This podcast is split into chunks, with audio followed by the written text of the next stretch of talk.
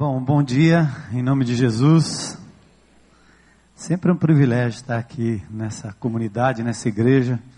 Eu disse a primeira vez que eu vim aqui que eu fiquei surpreso com o calor, o carinho do carioca, que eu não conhecia, né? Sou natural de São Paulo, estou há 30 anos em Fortaleza, no mesmo, na mesma igreja, no mesmo ministério, vendo a glória de Deus se manifestar ali naquele, naquele estado tão endurecido ao longo dos anos e que agora se abre de uma forma muito bonita para o Evangelho de Jesus através das igrejas que ali estão pregando a palavra de Deus. E, ah, por sinal, falando em celebrando a recuperação ou celebrando a restauração, que nós chamamos lá em Fortaleza, já faz 10 anos que a gente trabalha esse programa e alguns anos nós temos invadido as prisões e usado o celebrando nas nossas casas de recuperação. Nós temos quatro casas de recuperação ali de adictos em drogas e histórias e mais histórias. Mas uh, o trabalho no presídio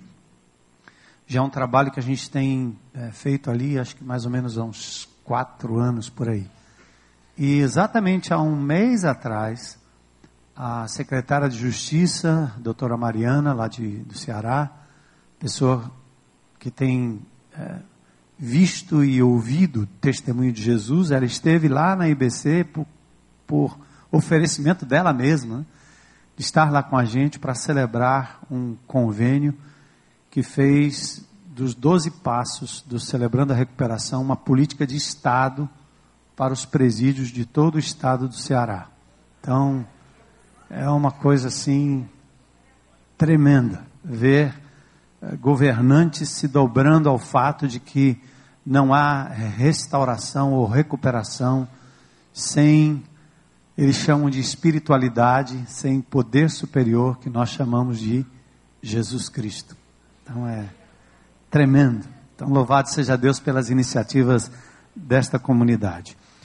Bom, eu, eu achei que pastor Wander tinha me convidado para um, um domingo de manhã pregar aqui no culto, que obviamente seria um grande, uma grande honra, um grande privilégio. E por conta de uma semana bastante conturbada, algumas lutas que a gente tem enfrentado por lá, algumas batalhas, algumas guerras, e o cansaço e tudo, eu disse, Wander, eu acho que eu não vou conseguir. Ele falou, não, é o Summit, rapaz, é o Summit. Saiu na, na, no panfleto, na fotografia, eu disse, é mesmo, então não posso frustrar os irmãos, eles vão ter que me aturar mesmo cansado, né? Sobrecarregado aí da luta lá em Fortaleza. Mas nós estamos super felizes, né? Cansados, mas nunca desanimados, né? E eu fico muito feliz quando venho para cá e sou acolhido pelos irmãos. E hoje pela manhã, sem a gente se delongar mais nessa introdução, eu, eu sinto que eu estou num clima de summit, né, que é um evento promovido pela Associação Willow Creek aqui no Brasil, para a liderança do Brasil, e também o clima de, de, de casa, de família. Os irmãos que vieram para o culto hoje pela manhã, né, vieram e estão nesse clima de summit. Então eu vou usar uma linguagem é, de summit, mas na verdade vou tentar traduzir e aplicar para a sua vida como eu tenho aplicado para a minha vida. Esse texto, esta palavra, é algo que está muito efervescente na nossa vida. Primeiro, na minha vida pessoal, na vida da minha família e na vida da comunidade lá em Fortaleza. Eu saio muito pouco do Ceará, muito pouco da IBC, mas quando eu venho ou saio, eu saio uh, com a liberdade de partilhar aquilo que Deus está fazendo na nossa própria vida. Então, muito do que eu vou dizer aqui, muito do que eu vou colocar aqui, tem a ver com os desafios que Deus tem dado para nós nesses últimos tempos, nesses últimos dias. É, dias difíceis, mas dias também de grandes oportunidades. Então, eu queria que você abrisse comigo em João capítulo 17, e eu vou ler alguns versículos. É um texto muito conhecido, é a oração sacerdotal, que alguns chamam. É, eu preguei uma vez na IBC e intitulei a pregação Quando Deus ora a Deus. Porque é Deus Filho, gente como a gente, orando a Deus Pai no poder de Deus, o Espírito Santo. É curioso pensar que Deus oraria ao próprio Deus. É curioso pensar na peculiaridade desse texto e todo o seu conteúdo magnífico, poderoso, grandioso, profundo. Mas mais do que o conteúdo, nós queremos enfatizar algo muito especial desse texto. Deixe-me ler os versos 1 até o verso 5. Depois de dizer isso, Jesus olhou para o céu e orou. Pai, chegou, chegou a hora, ou é chegada a hora. Glorifica o teu filho, para que o teu filho te glorifique, pois lhe deste autoridade sobre toda a humanidade, para que conceda a vida eterna a todos os que lhe deste. Esta é a vida eterna, que te conheçam o único Deus verdadeiro e a Jesus Cristo a quem enviaste. Eu te glorifiquei na terra, completando a obra que me deste para fazer. E agora, Pai, glorifica-me junto a ti com a glória que eu tinha contigo antes que o mundo existisse. E aqui Jesus ora pelos seus discípulos, Jesus ora por aqueles que haveriam de crer, Jesus pede que Deus Pai não nos tire do mundo, mas que nos livre do mal. Enfim, é uma oração poderosíssima do Senhor Jesus. Tendo dito isso, a minha oração é que o Senhor abra os olhos do seu coração hoje pela manhã e que você saia daqui impactado pela palavra de Deus e pelo testemunho dado por um homem falível, mas que tem, assim como você, buscado a presença do Senhor. Eu chamo esse texto, ou essa, esse momento aqui, essa meditação, de um summit divino. Porque existem lugares e momentos que definem a história de uma nação, de uma família, de um empreendimento, de uma vida. E geralmente são lugares reclusos, pequenos, são salas de reunião salas de conferência, são lugares onde pessoas importantes se reúnem para decidir algo que pode mudar a vida de muitas pessoas. Como disse, normalmente são lugares fechados, isolados, salas menores, alguns assentos apenas onde poucas pessoas em cujas mãos repousam decisões de vida ou morte, ganho ou perda, avanço ou retrocesso, vitória ou derrota, decidem o futuro de coisas, pessoas e entidades. Por exemplo, uma junta médica decidindo sobre seu corpo, meu corpo, o corpo de alguém. Opera ou não opera? Transplanta ou não transplanta? Abre ou não abre? Pense em presidentes e ministros decidindo sobre leis, sobre o futuro da nação, sobre questões econômicas. Pensa no naquele escritório, naquele momento, naquele lugar onde o presidente de, dos Estados Unidos decidem, decide sobre o futuro. Por exemplo, como aconteceu na Segunda Guerra Mundial, Truman decidindo com o seu pequeno comitê se lança ou não uma bomba atômica sobre o Japão e particularmente sobre as cidades de Hiroshima e Nagasaki. Foi ali num lugarzinho recluso que a decisão foi tomada para apertar o botão e autorizar. E ali, fim da guerra, mas finda também milhares e milhares de vidas. Pense num tribunal, um, um tribunal superior eh, federal, eh, decidindo sobre indivíduos, pessoas, mensaleiros e etc. Que lugar especial. Pense num júri ou um jurado decidindo a sentença de um acusado.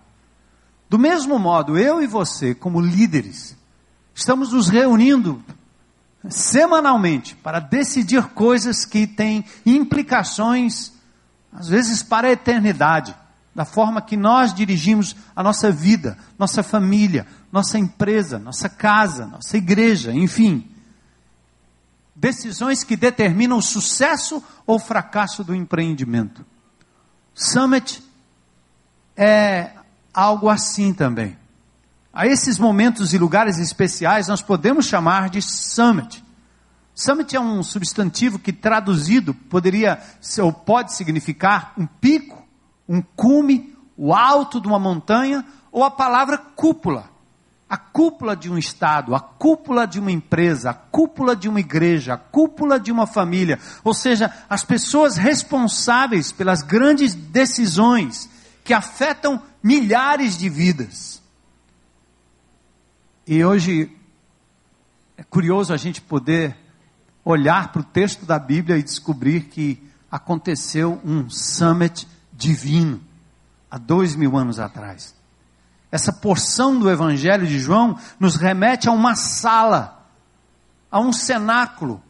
Alguns dizem que foi no monte o cenáculo, passando pelo vale de Quidron, ou Sidron, e subindo ao Monte das Oliveiras, em algum lugar desse trajeto, talvez no cenáculo mesmo, aconteceu uma reunião importante, um summit divino. O conselho da Trindade se reúne diante de um grupo seleto de discípulos para um momento absurdamente estratégico e decisivo em função do alcance e da extensão do que estava para acontecer. A vida e o destino de milhões estavam em jogo, com implicações para a eternidade. Deus não precisa grampear ninguém, ele não precisa de um Edward Snowden para dizer se a, o presidente ou Jesus ou os apóstolos estavam grampeados pelo Obama. Jesus não precisa disso, Deus não precisa disso, por isso ele revela na Bíblia o que aconteceu naquele dia no cenáculo. Ele tem uma intenção de revelar a mim e a você, por graça e misericórdia, o que de fato aconteceu naquela sala de reunião. Que responsabilidade. Jesus, o Deus que se fez gente como a gente, assumindo forma e limitações humanas, quando ele estava prestes a cumprir a sua mais importante tarefa e dar continuidade àquilo que foi planejado na eternidade, ele revela o formato da sua agenda e o conteúdo da sua agenda em função daquilo que ele estava prestes a realizar. E aqui vem um questionamento: não seria razoável que nós lidássemos com questões desta vida, imitando o nosso Senhor, o nosso Mestre, dando a prioridade que ele deu, tendo a agenda que ele teve, abordando os assuntos como ele abordou? Eu creio que sim. Por isso, vale a pena prestar atenção neste summit divino. Deus que se fez gente, Jesus na sua limitação, deixando a sua glória, sentindo o que nós sentimos, dores, medo, angústia, raiva, ira, por coisas que estavam fora da vontade do Pai. Enfim, Jesus que suou, que teve fome, que teve sede. Esse Cristo começa no poder do Espírito, termina no poder do Espírito Santo e recorre a um expediente que nós normalmente não damos muita atenção. Afinal, amados, ele nos enviou como ele foi enviado. Ele nos comissionou como ele foi comissionado. Afinal, ele passou a cada um de nós uma tarefa, ele nos deu uma tarefa que visa continuar aquilo que ele começou a construir: um reino, um povo, um corpo, uma igreja, o resgate de toda a natureza.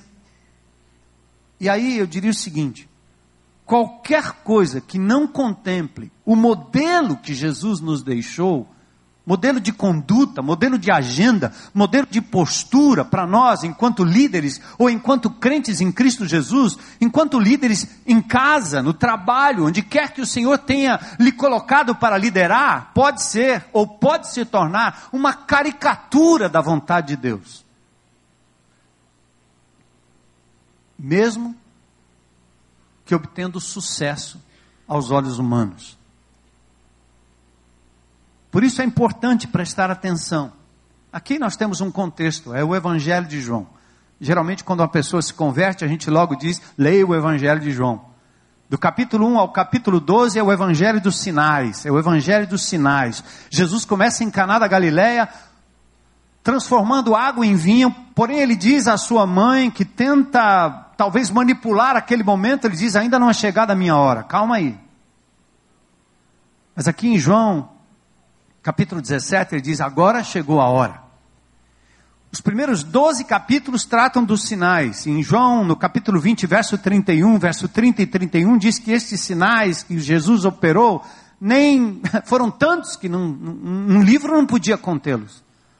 Mas os que estavam lá escritos foram escritos para autenticar a pessoa do Senhor Jesus Cristo como Messias prometido, diferenciando-o de todos os outros rabinos.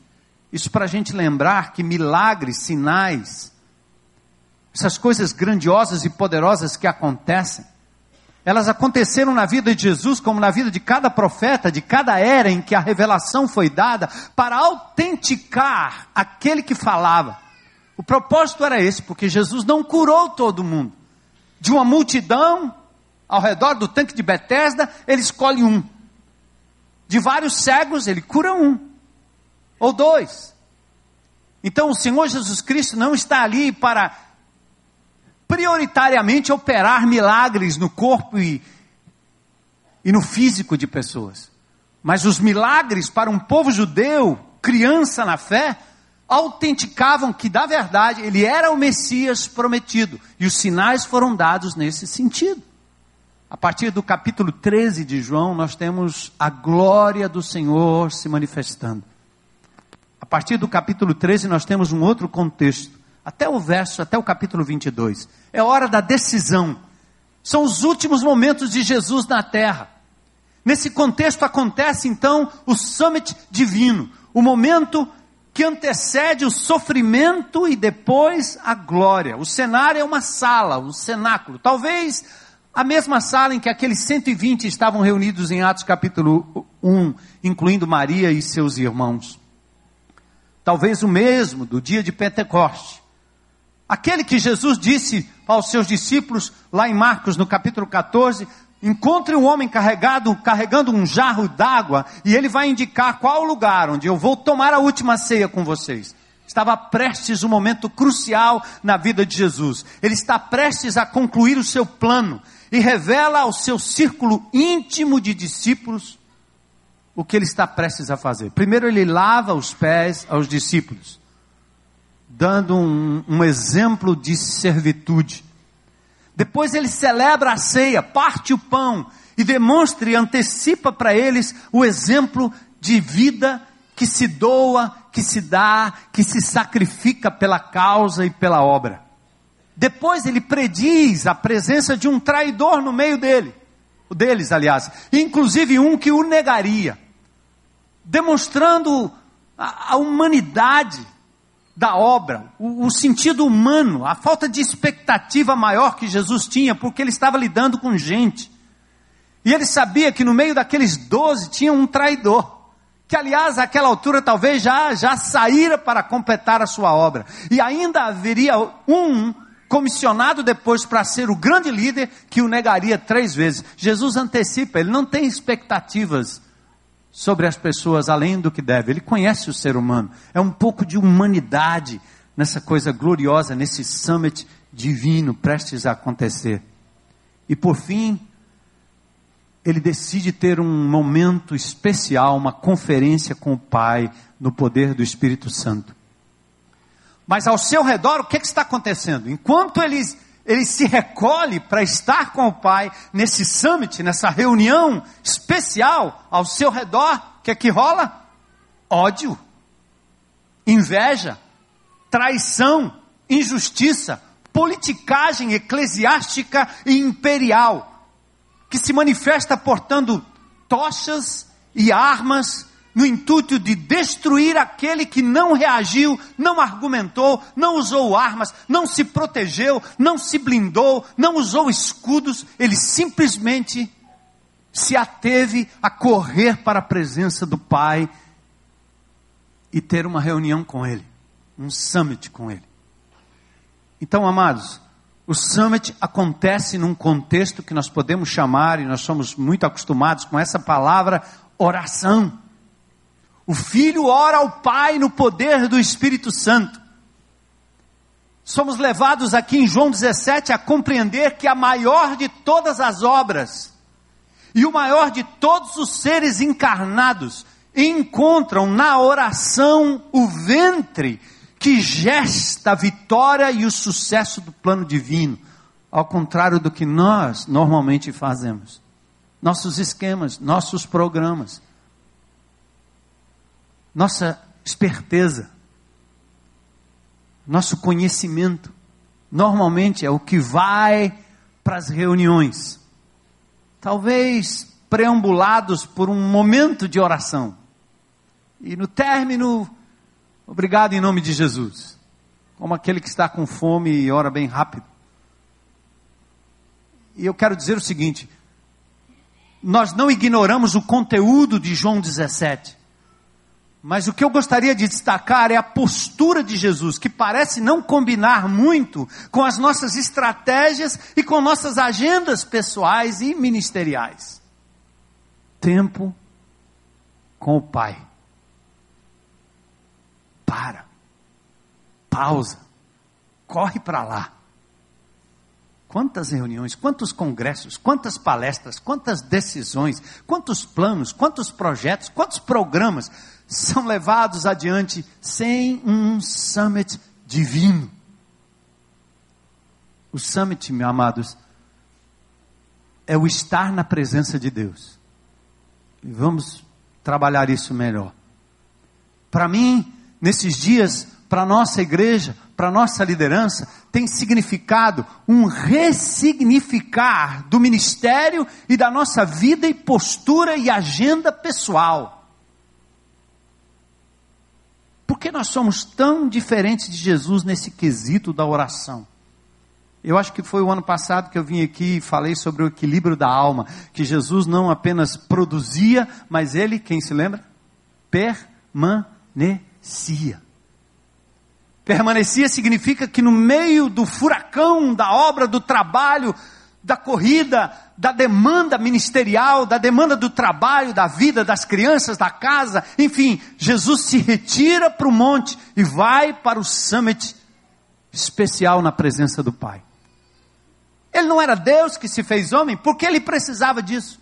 Porque ele estava me ensinando, lhe ensinando, nos ensinando que nós precisamos correr para a fonte e priorizar a fonte para valer ou nós corremos o risco de estarmos vivendo uma caricatura do cristianismo inócuo, bem sucedido aos olhos humanos, com resultados que até são mensuráveis. Tem mais gente, mais conversões, tem mais isso, tem mais aquilo, tem multidões, mas não tem efetividade na presença do Pai, e talvez não o tenha nas hostes celestiais, porque não tem força para barrar a imoralidade, a corrupção, não tem força, e muito pelo contrário, acaba como o povo de Deus se envolvendo nas mesmas coisas que nós condenamos o mundo, porque não há a efetividade da presença de Deus, do summit da oração. Agora nós temos dois grandes problemas, e talvez seja uma denúncia para nós, para mim eu, eu usei dois termos aqui. Um é o derivado. Sabe o que é derivado? Derivado é o que deriva. A palavra pode significar aquilo que se desvia da rota no, normal, ou pode significar também o derivado do leite. O que, que é derivado de leite? O queijo, não é não? A manteiguinha, não é não? Tem várias coisas derivadas de leite. Quem tem é, problema com lactose, né? Aí sabe que comeu alguma coisa que é derivada do leite, vai ter problema, porque é derivado do leite, mas não é o leite em si. Então nós temos um grande problema nessa nossa busca de fazer a vontade de Deus, de agradar a Deus, de viver para Deus, de viver igreja de Deus, de ser família de Deus, de ser homem de Deus, ser mulher de Deus, nós temos um problema. É exatamente o nosso encantamento com o derivado. Ouça o apóstolo Paulo. 1 Coríntios capítulo 3, verso 11, ele diz assim: Ninguém pode colocar um outro fundamento além de Cristo. Ouça aí. Em 2 Coríntios 2, 3, ele diz: Eu não quero saber de nada, a não ser Cristo. Depois em Filipenses capítulo 3 ele diz: Eu sou o maioral, fariseu dos fariseus, eu sei de tudo. Eu fui criado de uma forma, vocês não podem imaginar, a nata da intelectualidade. Esse é que eu sou. Honrado, privilegiado, por nascimento, por educação, por uma série de coisas. E no verso 8 ele diz: Eu considerei tudo isso como esterco para ganhar a Cristo, ser achado nele, estar com ele, ter a comunhão com seus sofrimentos, com a sua vida. Ouça aí. A prioridade é a agenda do apóstolo Paulo. O que é que eu chamo com o derivado? É o problema que nós estamos lidando todo o tempo com tudo que deriva da pessoa de Cristo. E aqui, vocês têm que prestar atenção, é nesse esse meu cearenseis pode dificultar a compreensão, mas que Deus lhes dê o dom de línguas e ou de interpretação de línguas. Qual é a questão do derivado? Presta atenção. Jesus. Jesus é a fonte. Mas nós temos, depois de Jesus, nós temos a palavra de Jesus, certo? A Bíblia. Depois da Bíblia, nós temos a igreja de Jesus. Nós temos Jesus, a palavra de Jesus, a igreja de Jesus. Aí nós temos as coisas que nós fazemos na igreja de Jesus. Nós cantamos para Jesus, nós louvamos a Jesus, nós oramos para Jesus, certo? Nós lemos a Bíblia para Jesus, nós aparecemos nos cultos de Jesus. E aí vai, nós temos o CD, nós temos o livro, nós temos isso, aquilo, aquilo, aquilo, até o bottom, ah, o sticker no carro, o adesivo. Nós temos uma derivação grande, tudo sobre Jesus, mas nós nos especializamos nessas coisas. Nós nos alimentamos destas coisas. E não demora muito, nós estamos praticando aquilo que poderia ser chamado de idolatria inadvertida. Nós estamos dando mais importância àquilo que deriva de Cristo do que ao próprio Cristo. Até a prática da oração em si. Hoje, oração no meio evangélico é um lugar onde as pessoas vão como iriam para o SUS. É o SUS espiritual. Cura minha dor de estômago, cura não sei o que, cura isso. Onde é que cura? No lugar de oração. Quero contar uma historinha. Poucos dias atrás, Deus me deu o privilégio de ir à Coreia. Eu fui lá para um retiro espiritual, um retiro, e era um retiro de oração. E o coreano ora de seis da manhã até dez, onze horas da noite. Todos sentados num canto só, numa posição só. Os brasileiros sentados numa cadeira e os coreanos no chão. Até que o pastor Yun disse: Ei, por que, é que brasileiro senta na cadeira? No, no, minuto seguinte as cadeiras sumiram e aí estão os brasileiros todos desajeitados, enquanto os coreanos estavam lá sentadinhos naquela posição e adorando a Deus de seis da manhã até onze horas da noite. Culto, culto, oração. Oração, oração, oração. Mas eu fui na a Coreia e passei pelo Japão, passei pela China e voltei para casa. E trouxe uns dinglings badulaques para casa. Eu tenho quatro netos, quatro. E dois netinhos receberam uns brinquedinhos e tal, e outras duas netinhas, as mais velhas, eu não as vi durante alguns dias. Lá pelo quarto dia, eu, eu disse, Lô, minha amada esposa, vamos pegar os, os, os brinquedinhos aqui, vamos levar para as netinhas lá na casa delas. Aí colocamos lá na traseira do carro, e quando nós chegamos ali, que nós entramos no condomínio, que a gente abriu a porta, elas entraram no carro e pularam no pescoço da gente e disseram: Vovô, eu estava com saudade do senhor, vovô, vovô, vovô, e me beijou, e me beijou, e me beijou, e me beijou. Aquela cena começou a cair lágrimas dos olhos do vovô chorão. E eu disse: Meu Deus, é verdade. Elas não perguntaram pelo presente. Elas não estavam interessadas no que eu poderia dar, mas em quem eu sou. Meu Deus, que diferença! Que diferença de uma oração onde eu busco o que deriva de Deus e não a pessoa de Deus. Que diferença falar de Cristo às pessoas e convidá-las para reuniões sobre Deus, pregações sobre Deus, leituras sobre Deus. Lá você vai ganhar. Aceita Cristo, que teu marido volta para casa. Aceita Cristo, que teu filho para de fumar droga. Aceita Cristo, que o seu negócio vai melhorar. Aceita Cristo, que você vai ganhar mais dinheiro. Aceita Cristo, que você vai ganhar os presentinhos que estão na caçamba do carro.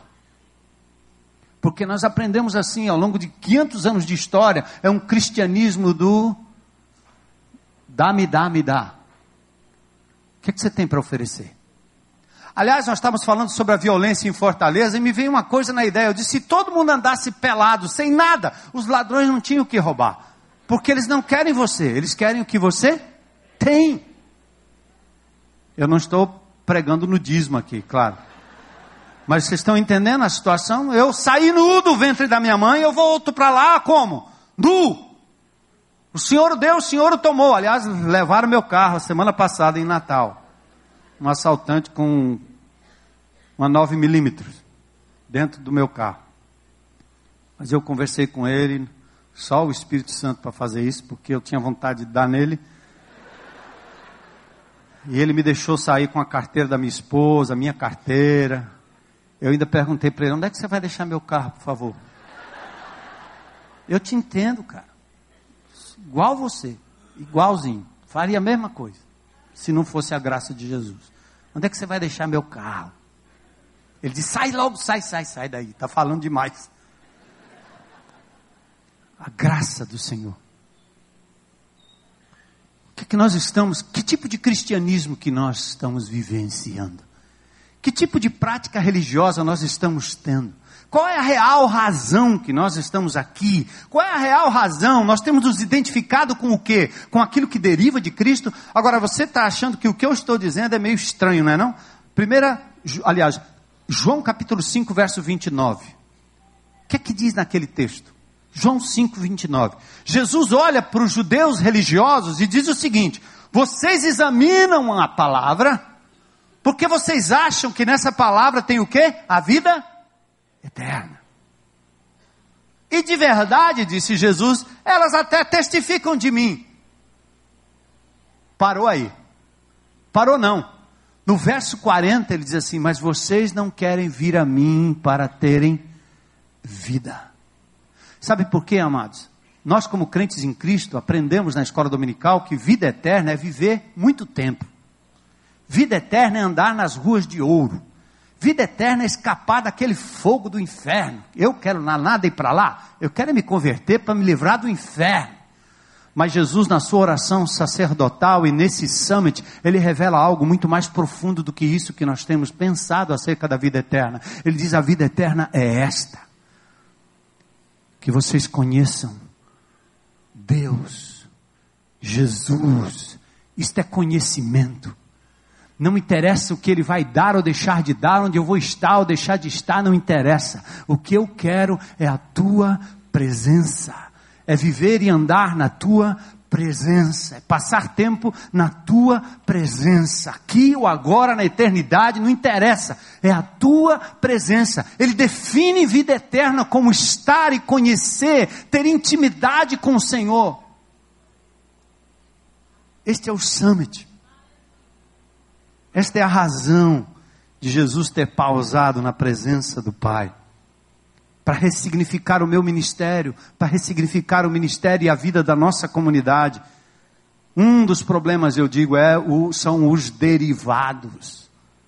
Aliás, nós criamos cada vez mais derivados, cada vez mais produtos, cada vez mais coisa para vender, cada vez mais coisa para ouvir, cada vez mais coisa para possuir, não é verdade? Com o nome de gospel. E nós nos esquecemos da essência, da essência, da essência, que é andar na presença do Deus Todo-Poderoso, verdadeiro. E isso afetar a nossa vida e a nossa agenda. Na medida que nos afastamos do fundamento e da essência, vamos tendendo a substituir a veneração e a propagação do que deriva de Cristo como solução para o problema do ser humano. Eu ouvi uma mensagem outro dia que o crente passa por problemas, o crente tem dificuldade na vida, as igrejas estão é, frias e mortas porque não tem discipulado. Aham. Uhum. O que é discipulado? Discipulado não morreu na cruz, nem ressuscitou. Método algum morreu na cruz ou ressuscitou. Foi uma pessoa. Cristianismo é um relacionamento com uma pessoa, não com um método. Assim como Jesus disse, vocês estão olhando na Bíblia porque vocês acham que aqui tem vida eterna. Esta Bíblia aqui, que é a palavra de Deus infalível, ela aponta para a solução que é Jesus, para a fonte que é Jesus. Ela não é a fonte. Nela você encontra o caminho para a fonte. A Escritura deve te levar na leitura à presença de Deus, mais do que qualquer outra coisa. Então não é, não são as metodologias. As metodologias virão, podem nos ajudar, mas elas são relativas. Precisam ser questionadas e mudadas. O que serve numa igreja não serve na outra. O que se aplica aqui não precisa se aplicar lá. Há valores muito mais do que programas. E nós corremos atrás de programas, parece que nós não temos assunto. Nosso assunto é Jesus é levar o povo à presença de Jesus, como Moisés fez lá no Êxodo 19. José, Moisés sai para fora do arraial e leva o povo à presença de Deus. Esta é a nossa função.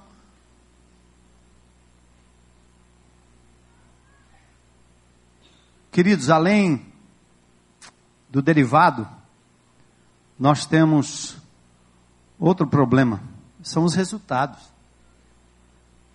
Presta atenção.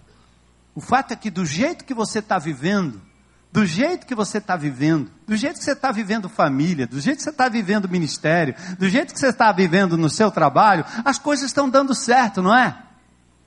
Então você raciocina rapidinho. Se está dando certo, Deus está comigo mesmo que eu me alimente dos derivados, mesmo que eu não o busque como eu deveria buscar, mesmo como eu, quando eu não tenho a presença dele, ah, eu me basto, porque olha aí como está acontecendo. Resultado nunca foi sinal de bênção de Deus. Eu sou filho de pais espíritas, eu não, nunca vi tanto resultado quanto no espiritismo. Quer ser curado? Quer milagre? Vai na macumbaria lá.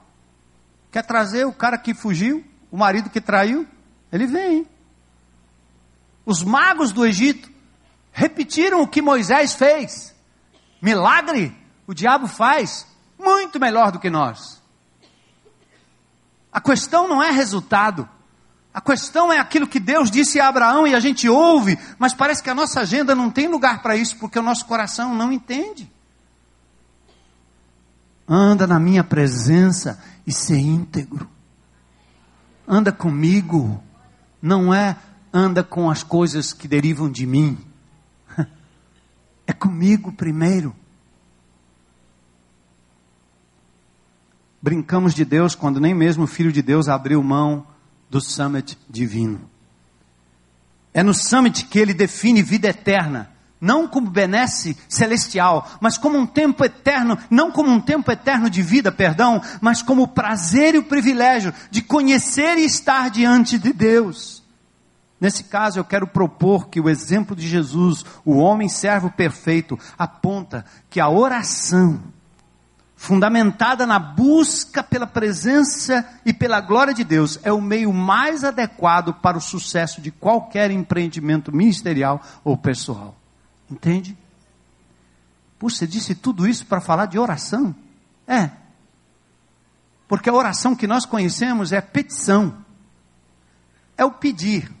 É o brinquedinho para a netinha. Cadê? E se Deus não dá, você diz que, ou das duas, uma. Se Deus não dá para você, você diz que Deus te abandonou, que não é justo. Se Deus não, não dá para o outro, você diz que o cara está em pecado, por isso que Deus não deu. Porque não cabe no nosso cristianismo do troca-troca a ideia de que alguém possa sofrer estando na presença de Deus. Não cabe na cabeça da gente a vida de Jó, não cabe. É, o exemplo é legal. Mas espera aí, não, não, não, não, não, não. Não cabe um apóstolo Paulo que na Capadócia que em, em toda a região da Turquia foi torturado, foi perseguido, ameaçado de morte todo o tempo, passando por naufrágios, acaba preso num lugar, e este homem andava com Deus. Como? Andava com Deus e acontece tudo isso. Não é justo. Eu criei meu filho do jeito mais correto desde o princípio. Eu comi bem a vida inteira. Como é que esse negócio está acontecendo comigo logo agora? Eu fiz tudo que tinha a fazer, paguei todos os impostos. Ah, oh, estou indo à falência. Deus, isso não é justo, porque eu fiz tudo. Autojustiça. Porque o Deus soberano pede que você se alimente dele, seja feliz nele, o tenha como seu pastor, que nada lhe faltará, porque você o tem e as demais coisas são acréscimos. E você pode dizer de verdade, como Jó disse: o Senhor o deu, o Senhor o tomou, bendito seja o nome do Senhor, eu vou me manter aqui na tua presença. Gente, era assim que Jesus estava, prestes a morrer perseguido. Ele poderia transformar tudo aquilo e fulminar os seus adversários em um minuto, mas ele correu para a presença de Deus e cumpriu a obra. No mundo vocês vão ter aflições, mas tem de bom ânimo. Eu venci o mundo. Eu vou estar com você todos os dias. Me procura, me busca, me acha, me tenha. Glória a Deus. Oh, Jesus. E a história está cheia de exemplos. Neemias mudou o perfil de uma cidade, fez uma obra excelente de engenharia, de reconstrução. Mas onde é que ele começou? Na oração. Quando ele soube da notícia, caiu de joelhos e começou a clamar ao Senhor. Como é que você começa o seu dia? Moisés, a mesma coisa. Jó, a mesma coisa. Davi, a mesma coisa. Elias, a mesma coisa. Na história de missões, Hudson Taylor, missionário na China. Um homem que vivia em função de um texto, João 14, 13. E tudo quanto pedias diz em meu nome, isso farei, a fim de que o Pai seja glorificado no Filho. Em meu nome, na minha presença. Você só tem condições de pedir algo a Deus quando você entende que o tem como Deus e como pessoa que é capaz de adorá-lo como o salmista adorava, que é capaz de orar como Jesus ensinou seus discípulos a orarem: Pai nosso que estás nos céus, santificado e glorificado seja o teu nome. É o reconhecimento. Vovô, vovô, papai, meu pai, eu te amo, sinto falta do Senhor. Até que ele olha para você e diz: Diga, algo que você precisa, eu posso lhe ajudar, conforme a vontade dele. Hudson Taylor, 51 anos na China, fundou uma missão que enviou mais de 800 missionários, e o seu texto era a presença de Deus em oração. George Miller, aquele que teve um orfanato tremendo em Ashley, cuidou e educou mais de 18 mil crianças esse homem tinha na mente o seguinte: eu não tenho dinheiro, eu não tenho recursos, mas uma coisa eu vou fazer. Eu vou entrar na presença de Deus. E Ele vai me dar o que Ele quiser me dar para que essa obra aconteça. Esse homem nunca pediu um tostão, um centavo a sequer uma pessoa. Nunca lhe faltou recursos porque ele decidiu entrar na presença de Deus e ter uma vida regada em oração. Eu estive nessa igreja da Coreia, 200 mil membros, uma só igreja. O pastor, pastor Yun, um homem frágil, que há 20 anos atrás padecia de uma doença fatal, e a família lá na Coreia, quando você está à beira da morte, prestes a morrer, você tem que ser levado para algum lugar, fora da casa, fora da família, para morrer num outro canto, num outro lugar. A mulher pega aquele homem numa cadeira e o leva para um local isolado, e lá ela começa a orar e entregar a vida daquele marido frágil, fininho, doente. E de repente aquele homem começa a sentir cheiro de alimento. E eles continuam orando, e esse homem basicamente volta à vida. Volta para casa e percebe que ele tem que continuar em regime de oração. E começa a orar com outros irmãos. E daí esta igreja foi crescendo e crescendo e crescendo e crescendo e crescendo e crescendo na base da oração. Eu fui lá e atrás do púlpito tinha um, um, um, um dizer ali e estava escrito: nesse púlpito não prega nenhum homem que não dedique mais do que cinco horas em oração. Eu disse, meu Deus, quando é que eu vou pregar nesse púlpito?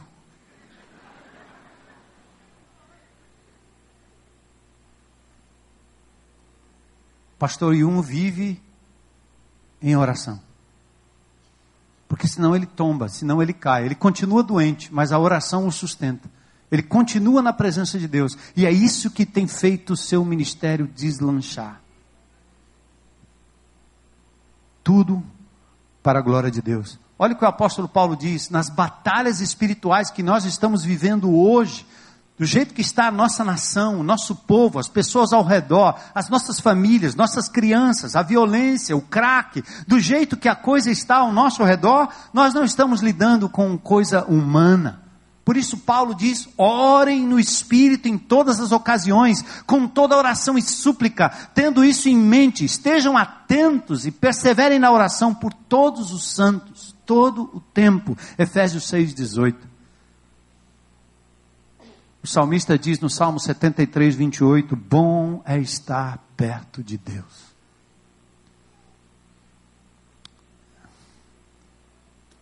Tudo isso para dizer para você, meu amado, presta atenção na prioridade de Jesus.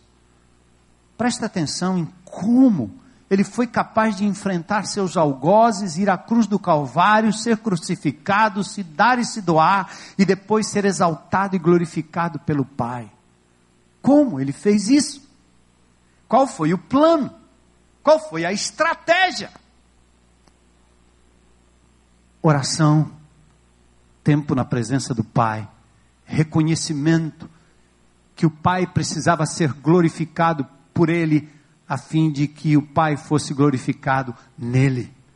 Define vida eterna como estar com Ele, na presença dEle. Não ignoramos, como eu disse, o conteúdo da oração de João 17, mas certamente a postura de Jesus parece não combinar muito com a nossa agenda. Olha como foi seu, sua manhã. Olha quanto tempo você realmente para e pausa tudo.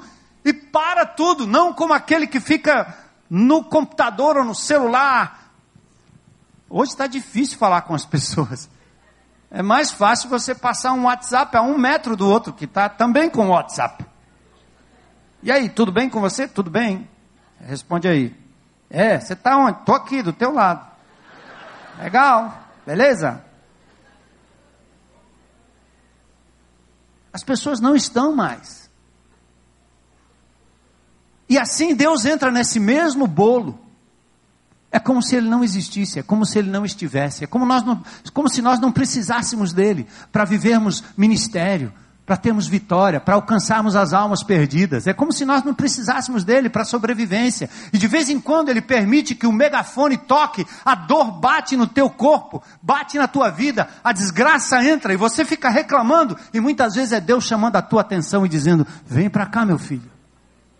Porque quando a lágrima desce, você consegue me enxergar. Parece que a lágrima do sofrimento é uma lente que te faz ver aquilo que Jesus viu voluntariamente. E nós não, não precisamos apanhar de Deus para entender o fundamento que foi deixado aí na palavra. Por isso, eu quero deixar um desafio para que você dê um ressignificado ao seu ministério e à sua vida pessoal. Admita que você tem se alimentado dos derivados. Hora de confissão, lembra do vídeo?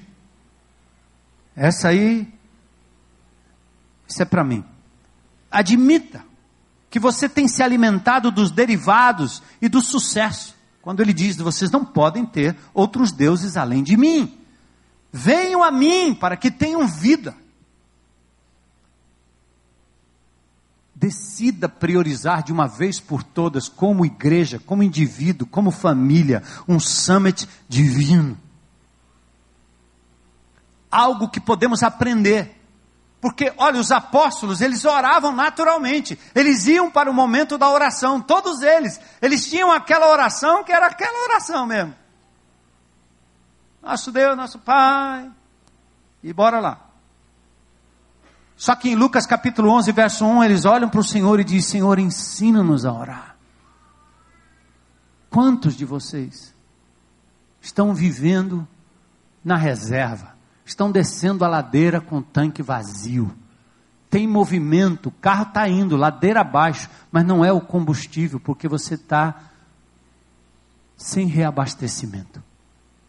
Você tem se alimentado daquilo que não vai ser capaz de lhe levar adiante, da forma que Deus quer.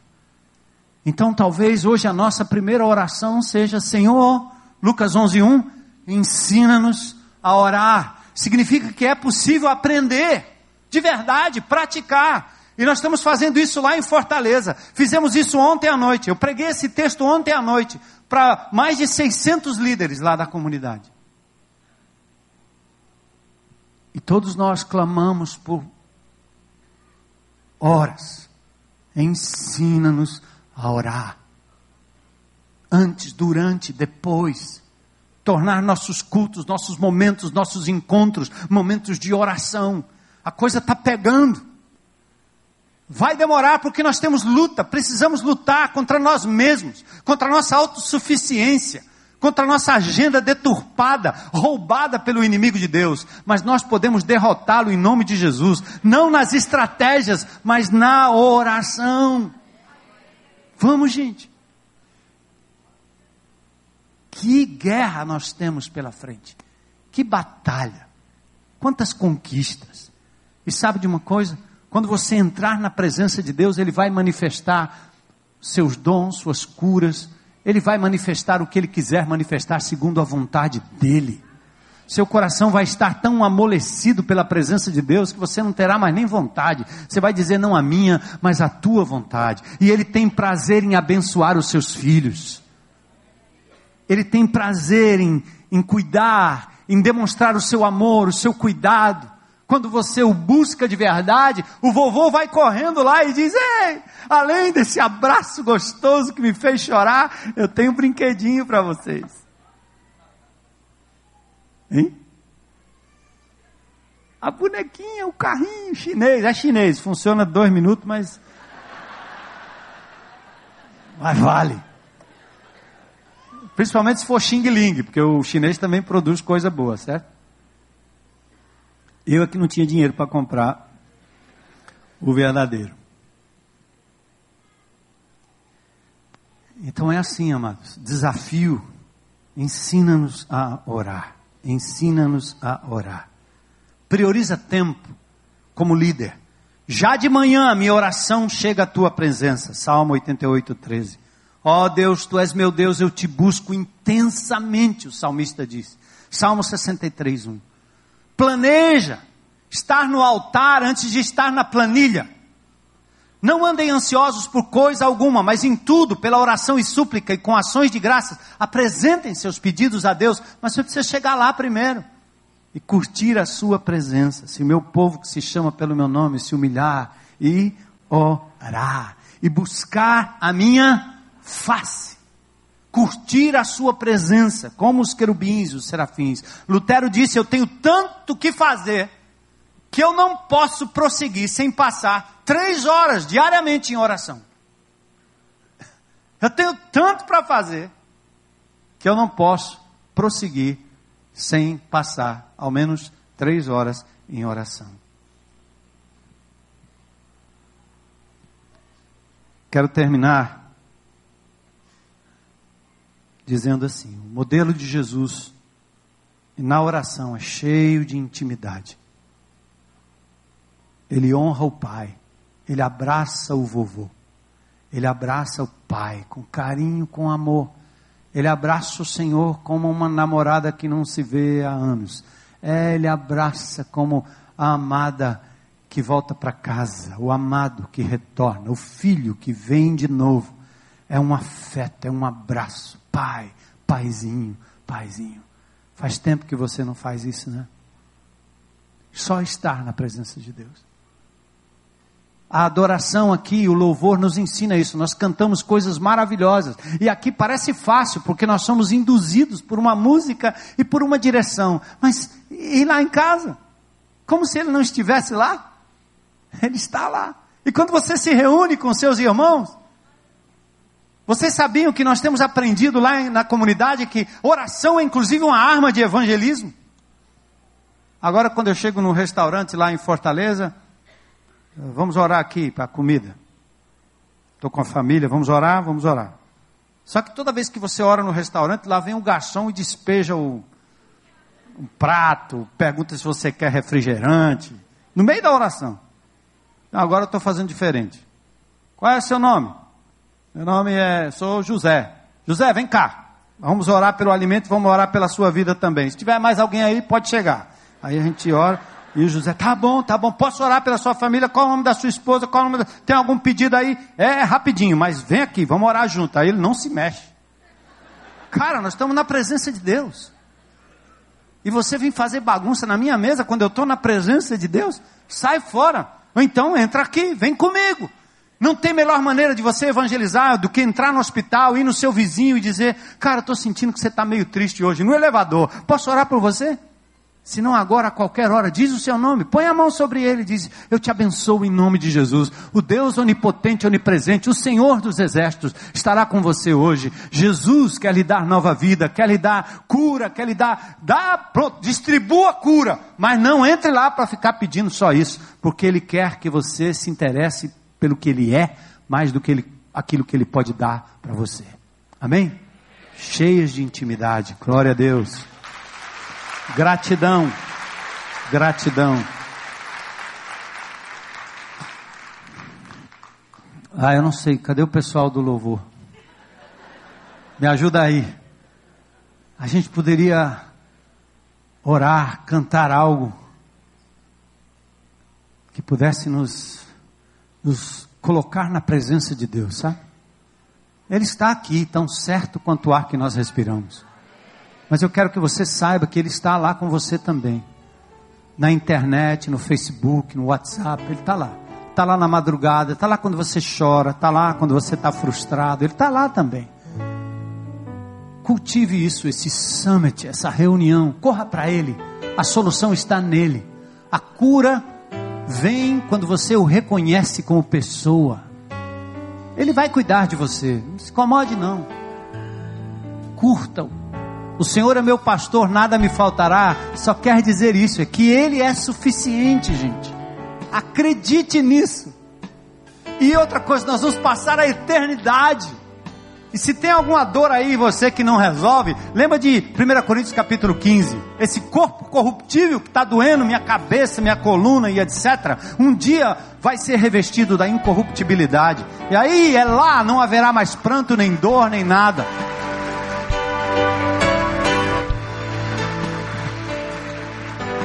Mas aqui, enquanto eu estou vivendo, às vezes sofrendo, madrugadas acordado, corra para a presença de Deus, glorifique o seu nome em todo o tempo, todo o tempo, todo o tempo. Seja na dor, seja na saúde, seja na fartura, na escassez. Adore a pessoa do Senhor Jesus. Corra para a presença dele. Prove que você o ama, priorizando tempo na sua agenda para estar na presença de Deus. De joelhos, de olhos abertos, olhando para o céu, seja como for. Minha esposa inventou um negócio agora que é um galinho que toca seis da manhã, meio-dia e seis da tarde. E o meu neto, pequenininho, diz: É o galo! Primeiro ele ficou assustado, agora ele entende: é o galo da oração. Aí minha mulher disse que botou o galo lá porque o galo disse para ela: Não me negue, não me negue. Aí eu toda hora estou ouvindo esse galo, porque seis da manhã ela, puf, ora. Meio-dia, onde ela está, puf, oração. À tarde, oração. Agenda de estar na presença de Deus, dizer: Eu não vou te negar jamais. Tu és meu Deus, meu Senhor, meu Salvador. É bom estar na presença de Deus. Deus abençoe. Mas só um pensamento que me veio ali, que eu falei na IBC, eu sou ficando vovô e esquecido. É, quando a gente fala de oração, eu não estou falando desse. Antigamente na igreja batista, você tinha um culto de oração que acontecia tudo menos oração. Aí depois o cara marca uma vigília, chega lá, o cara canta, o outro prega e oração, ó, desse tamanho. Aí também tem essas invenções que a gente tem. Vamos lá na casa da vovó Joana, lá que tem uma profetisa que vai orar, vai revelar, vai não sei o quê. O que, que nós estamos fazendo? Como se Deus não nos bastasse, como se o Espírito não estivesse em nós. Ei, Batistão, ora em casa, rapaz, você e Deus. Junta pessoas, mas para orar mesmo. Não fique inventando de ir para lugar A, lugar B, lugar Z, porque lá tem um espetacular. Lá tem o apóstolo, lá tem a apóstolo, lá tem o papa, tem a papisa, sei lá o que é. Em nome de Jesus, o Espírito de Deus está em você. Você é sacerdote do Deus Altíssimo. Entra na presença do Senhor. Não promovam isso, não promovam isso em nome de Jesus. Porque Deus tem para cada igreja, para cada grupo, uma bênção especial, como tem para você. Reúna os seus irmãos lá na sua casa, diz, vamos orar, reúna os vizinhos, vamos orar. E não precisa chamar o pastor, o apóstolo fulano, não precisa chamar ninguém não. Espírito de Deus está em você, entra na presença do Senhor. Isto é oração. Começa por você individualmente na sua agenda, começa na sua casa, com sua esposa, com seus filhos, com pessoas queridas, seu grupo pequeno, sua comunidade, pessoas que você vai chamar para orar, seja aqui, seja lá no seu apartamento, debaixo de uma mangueira, como é lá em Fortaleza, num cajueiro, qualquer lugar. Em nome de Jesus, não vamos dar glória a ninguém, a não ser ao Senhor, Deus onipotente e onipresente.